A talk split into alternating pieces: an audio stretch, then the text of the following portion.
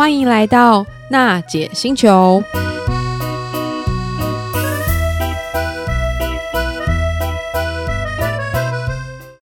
行动星球听众朋友，大家好，又来到了娜姐星球的时间。我们这一集呢，但回顾之前，我们有聊到，不管是紫锥菊啊、虾红素啊、益生菌啊等等，我们发现到奶爸有众多的回响，对于科普一些不管是生活上的知识啊，或是保健食品的选择，他们都充满了期待，也希望我们的节目能够做更多的评比或是分享。那我们这一集呢，就是也邀请到两位。很特别的来宾，呃，首先我要先帮来宾卖个关子。我们今天要介绍的是教奶爸究竟要怎么样正确的在生活当中摄取维生素 B 群，以及如果我今天可能我们的营养有一些失衡，或是食物有时候摄取不够那么均衡的时候呢，到底要怎么样正确挑选一个 B 群的保健食品？好啦，我们首先呢，欢迎就是一个很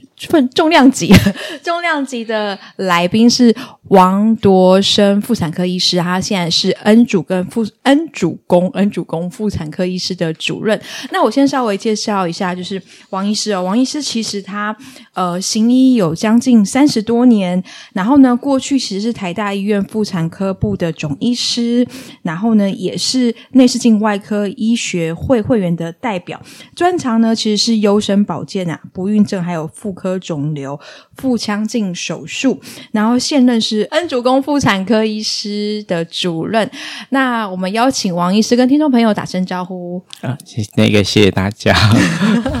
对，王医师的声音其实非常非常迷人哦。然后我们也邀请一位很特别的来宾，他其实是行走良方的品牌代表 Samuel，Samuel 来跟听众朋友打声招呼吧。哦，大家好，大家好。嗯，我们今天其实首先希望能够邀请王医师啊，就是跟我们的听众朋友分享一下，就是如果我们今天在生活当中要怎么样比较正确而有效去摄取 B 群，或是您发现到，诶，其实很多嗯，不管是病患他们在生活当中很容易忽略哪一些事情，导致他的 B 群可能会有严重的缺乏。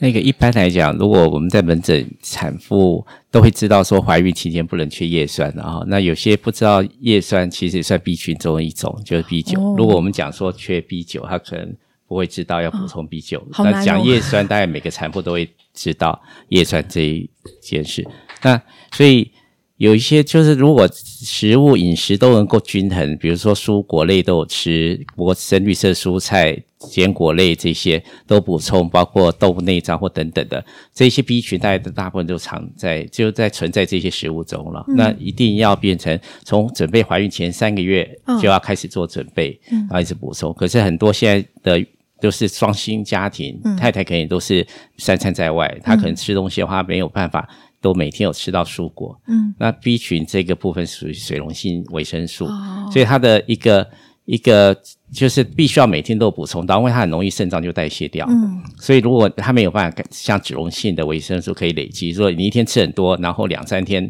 不用吃，它是每天都要补充。嗯，所以如果它的三餐可能三餐不定时或吃的东西都没有办法很很固定有准备到这些深绿色蔬菜水果或什么，嗯，那这时候他就会担心他的 B 群会不会摄取不够。嗯，这样，那这时候呃补充就是一个懒人方法补充。那个维他命就是一个最简单的方式了。可是，像是我们有时候在在可能工作啊，或是比较经常性的外食，我们也不见得会特别注意说，哎，我是不是摄取足够的蔬果类？就是它到底一天可能要摄取到多少分量是足够的？然后还有像动物内脏，其实有一些不管是孕妇啦，或是一般人，他们可能也不太喜欢吃动物内脏，这时候该怎么办？这时候就是，所以刚刚讲这种就是。我们服用维他命，它是可以一个等于补充疗法，就是它不是取代原型食物了，嗯、所以原型食物它是最重要。哦、但是如果你有担心你的原型食物里面有缺乏什么维生素的话，这时候你可以每天补充一个综合维他命 B 群，综合维他命 B 群，这样子至少可以比较放心，你整个怀孕过程或怀孕前的小朋友会是属于比较健康的环境。嗯，但是我们发现到就是市面上哦，就是 B 群的那种样子有很多，就是有一些是不是类似就冲泡饮，然后有一些可能又是呃定状的，一次要服一定，或是它可能有很多复方的成分变成一个综合定，那或者是胶囊状的这种类型的产品，那医师会觉得哪一种其实形态会比较适合一般的就是民众，或者是我们说孕妇？那个怀孕早期三个月内，其实孕妇常会有一个问题，就是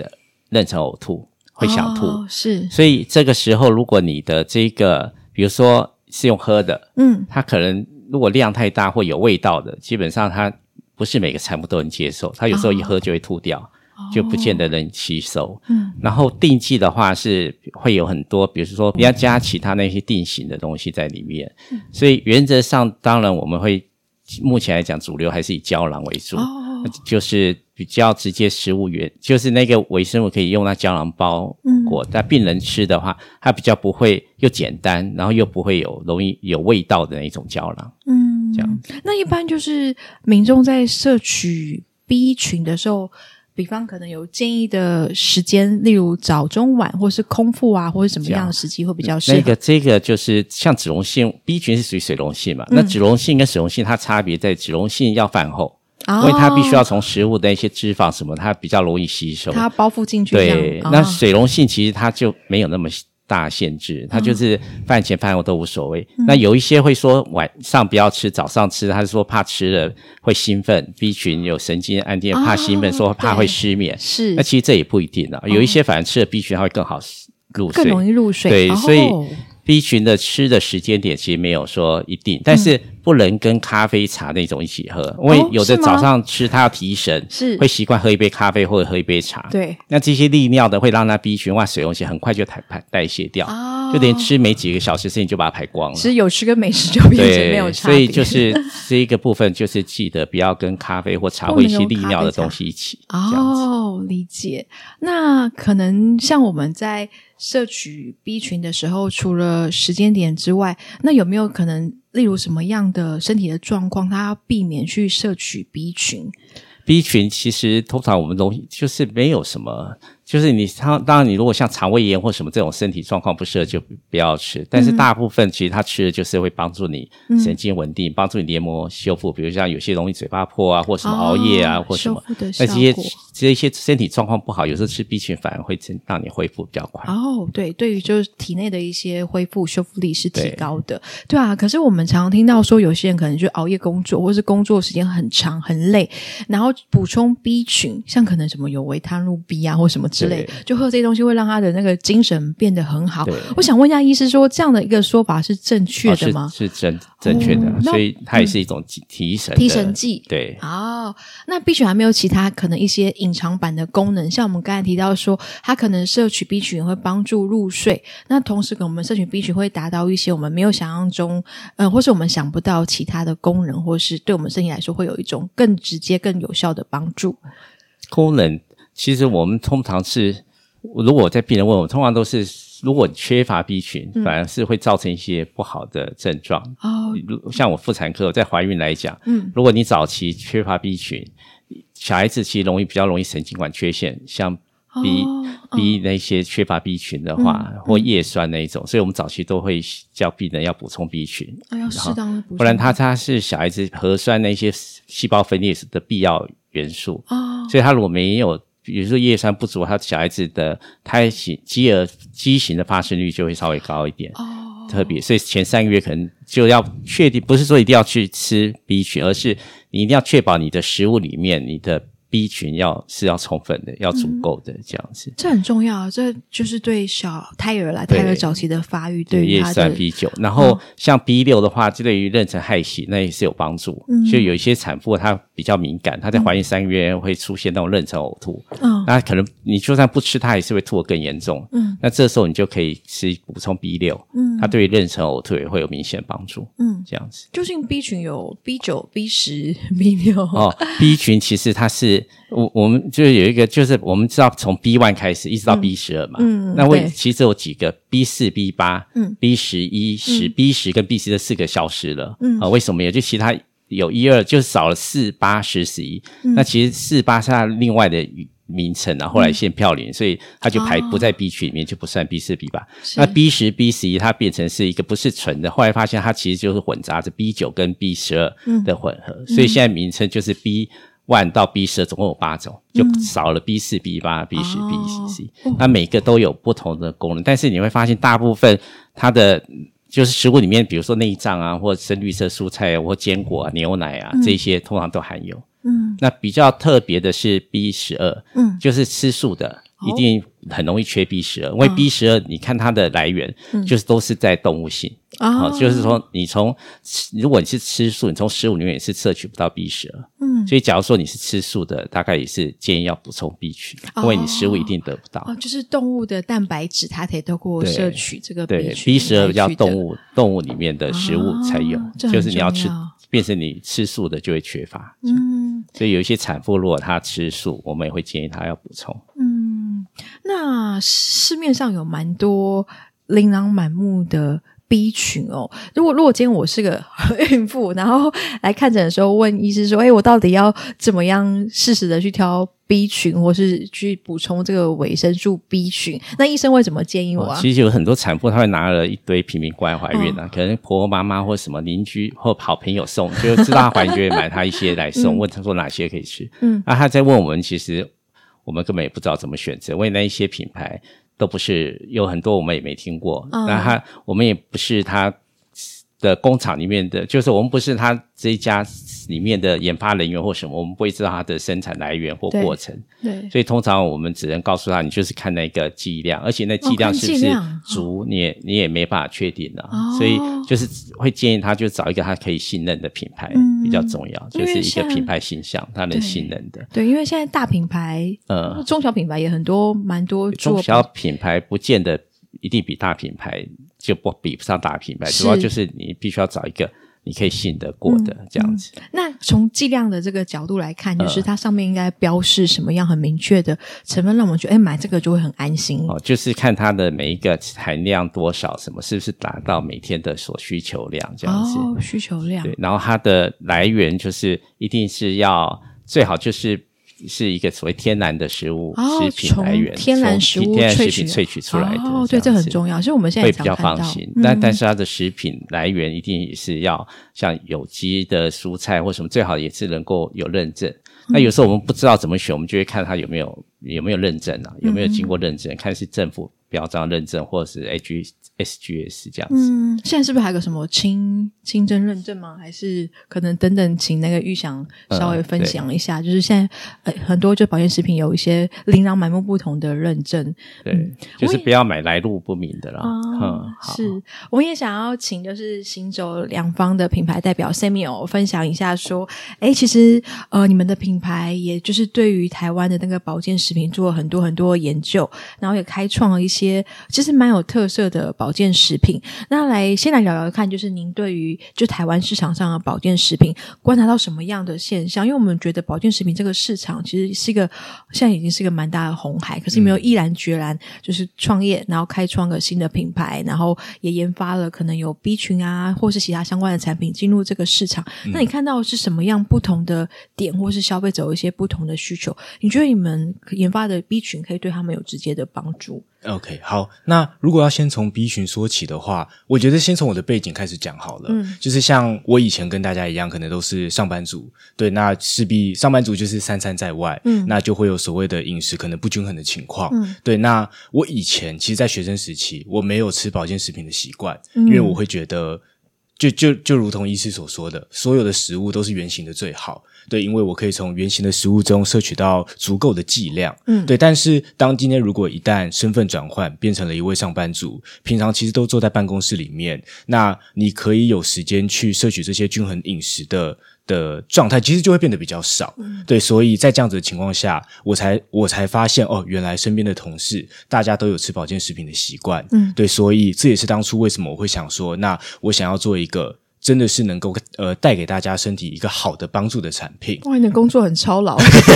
对，大家都有吃保健食品，对，对。但其实从这件事情慢慢的会去研究跟发现，嗯、就是在台湾很多市面上的保健食品，刚刚医生有提到，就是我们在看剂量或者是它有没有符合人体一天所需的最低需求的时候，嗯，你会发现很多的它的成分栏那边，它会写到，呃，我这一个。一定或者是一颗胶囊，我就可以给你带来一天最低剂量的两千趴，它可能会有这种很夸张的数字。两千趴，对。然后我那时候就有在想，如果一天吃了有两千趴，那我是不是吃完二十天后都不用再吃？对，就脑海里会有这样子的一个想象。但它是水溶性的啊。对，但它是水溶性的。但是后来其实真的实际去做了功课，才会慢慢的发现，嗯、如果今天真的剂量写到这么浮夸的一个数字，嗯、那可能就代表。这个成分它其实是化学合成的哦，对，因为化学合成它势必在流。流失的速度就一定会比纯呃天然萃取的还要更快一些，嗯嗯对。那如果它流失的速度会更快，那势必我们就要用一个更高的剂量去吸引消费者的目光，嗯、对。所以除了吸引到消费者的目光之外，它这又会是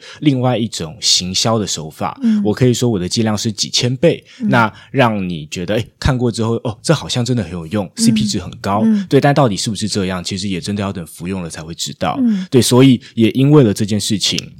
那不只是 B 群了，我们所有的产品都一样，包含连未来，如果我们还有机会再研发新的产品，我们也会希望我们就是可以持续做到从天然食物萃取出来的一个保健食品，嗯，真的是能够带给大家有一个实际感受上面的不同。嗯，哎，这个是蛮蛮大的一个盲点哦，因为有时候我们看到那个剂量，它可能有些数字等于是贴了保证，可是这个保证的背后，其实代表其实它蛮多是那种化学合成，嗯、甚至隐形当中对身体来说产生一些不必要的负担。那像你们的 B 群的产品，是有一些什么样不一样的特色？它可以帮助可能一般我们的民众或是奶爸奶妈他们在吃的时候，其实对身体来说是更轻松，而且能够更均衡摄取到这个相关的 B 群的成分。嗯，OK，如果要讲到均衡成分，我我必须来老实讲，就是在台湾其实市面上大部分的 B 群都做得不错。嗯，对，因为。就是其实 B 群就是大家认知的的一个产品，对，所以不会说真的哪哪两家的产品真的有天差地远的差别，嗯，对，因为其实成分就是这样，嗯，对。那我觉得我们家可能比较特别的地方就在于，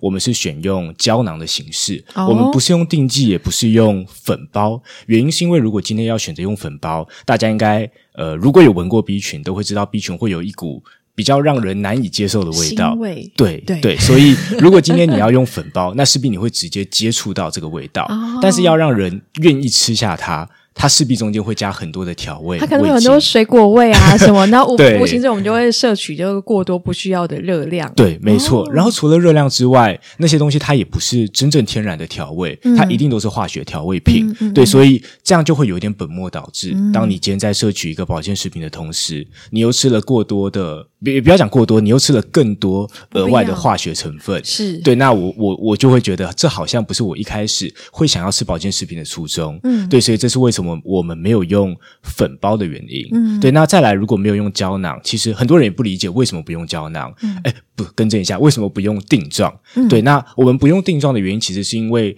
大家可能不知道，当今天这个定它要形成一个固定的形态的时候，嗯，它里面会加很多，医师刚刚前面有提到的塑形剂、定型剂，对对。那可能以五百。五五百克的大小来说好了，嗯、它可能有一半以上都是塑形剂。嗯，那反过来，你今天吃了这么大一颗的保健食品，结果里面有一半都不是你原本想要摄取的东西。嗯，对，那这我相信也不会是大家想要见到的一个情况。嗯，对，所以这也是为什么我们最终会选择用胶囊的原因。嗯，哎、嗯，像你们如果要跟一般消费者啦，不管是奶爸或奶妈，要跟他们沟通说，哎，其实真的是胶囊这种类型的保健食品会比较好，你们会怎么跟他们讲，或是用什么方式让他们觉得，哎，这个东西真的未来我们要选的都是胶囊的产品。嗯，OK，其实我觉得胶囊好有好在两个地方。嗯，第一个是它不会有前面所提到的。化学成分的调味剂，或者是塑形剂，嗯，对，它就是一个，毕竟胶囊它也是一个人体可以消化掉的东西哦，对，这点蛮重要，我觉得要、嗯、这点要让消费者觉得安心，就是它的胶囊其实是可以被消化的，对，没错，所以就身体来说，我觉得也相对比较不会有负担，嗯，对。那另外一个层面是，如果今天真的可能像有人他没办法吞胶囊，嗯、他会觉得要吞食这种。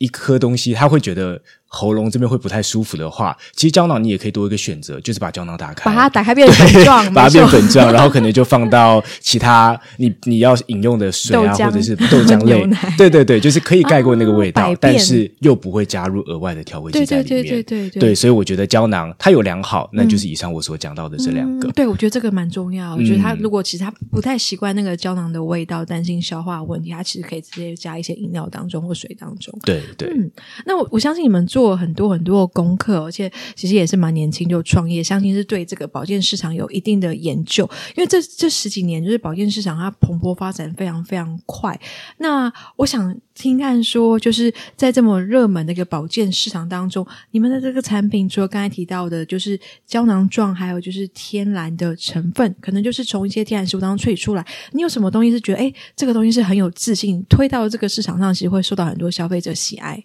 嗯，OK。如果讲到这一点，其实从小到大啦，在家里大家我相信看到的可能都会是一些瓶瓶罐罐的，嗯，的一些保健食品。嗯、对，那当然这没有不好，因为你可以一次买比较大包，嗯、那相对的价格就会比较便宜。哦，真的。对，但是反过来，如果今天这个包装你拆开了，嗯、它里面有说三百颗，对，但是你一旦拆开了这三百颗，它就已经接触到空气了。哦，对，所以势必在保存上面，我觉得它会跟。呃，一个能够随身携带的包装，相比起来啦，氧化的可能啊，嗯、或者是可能，就是。对对我的感觉，我会觉得我今天要服用它，嗯、我再把它打开，它不会接触到空气，不会接触到外面太久，嗯、那可能会比较符合我的需求。嗯、对，所以其实很多现在像新创或日本的品牌，嗯、他们也都逐渐走简单的包装，三十日用，十五日用，对对对，就是让你随身携带，哦、好，就是走到哪带到哪的这种感觉。对对，所以我觉得我们很有自信的一点，其实就在于我们希望是一个能够让大家走到哪带到哪的产品。嗯，所以我们在包装上其实也是特别选用一个月的剂量。嗯，那里面就是。三十颗，让你这一个月走到哪就可以带到哪，嗯、想吃的时候就可以吃，就不用担心。哎，我今天想吃，结果我的那一整罐都放在家里，嗯、那相对就会比较可惜一点。嗯，哎，那像你们观察，就是会买 B 群啊保健食品的消费者，可能就像刚才我们跟医师聊，跟王医师聊到，就是他可能是需要提神啊，或发现到他可能有一些神经的状况，或者是可能嘴巴破掉。那有哪些消费者他们会是因为什么样的情况会特别去选购这个维生素 B 群的产品？